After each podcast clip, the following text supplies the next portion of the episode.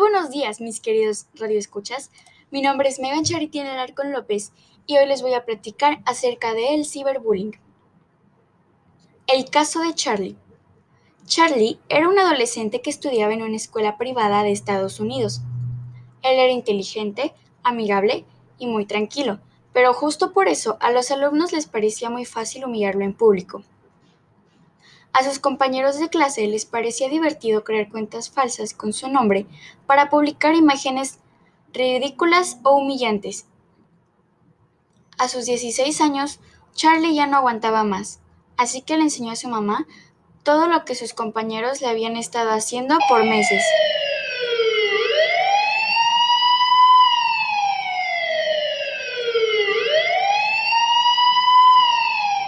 Su mamá, sorprendida, Inmediatamente fue a la escuela para mostrar evidencias del bullying. Se involucró a la policía para ponerle fin al caso, y ahora Charlie por fin es libre de bullying y ciberbullying por parte de sus compañeros.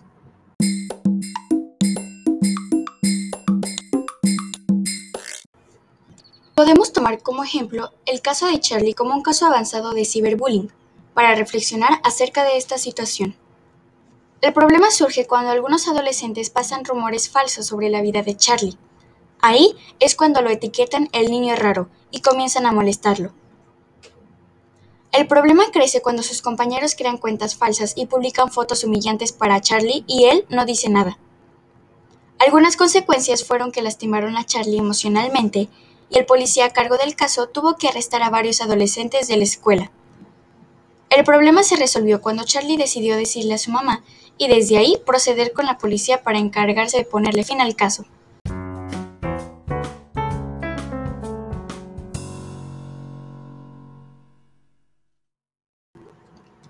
Bueno, como conclusión, queda que el ciberbullying tiene consecuencias muy graves.